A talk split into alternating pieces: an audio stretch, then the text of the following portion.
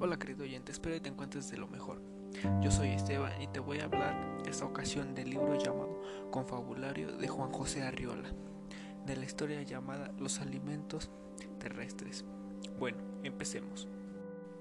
Nos habla sobre una persona que le manda una carta de queja hacia otra persona, a quien se dirige como vuestra merced, reclamando que no ha podido recibir los alimentos solicitados.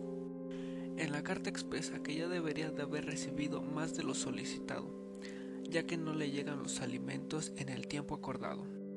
Le dice que entonces le dé un reembolso por el tiempo que ha transcurrido sin sus alimentos. También expresa en forma de queja diciéndole que si el dinero de los demás vale más que el suyo, o el por qué no le ha mandado lo solicitado de acuerdo a sus alimentos. También le expresa diciéndole aparte de dejarlo solo, lo dejó sin dinero para poder comprar alimento.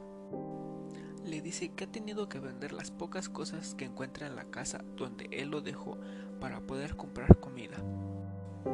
Bueno, de eso fue de lo que trató la historia, pero quiero aclarar que el autor no te lo expresa de esta forma, sino que él, su forma de expresarlo es con una escritura eh, muy antigua, de la forma donde pues hablaban así como se refiere a vuestra persona.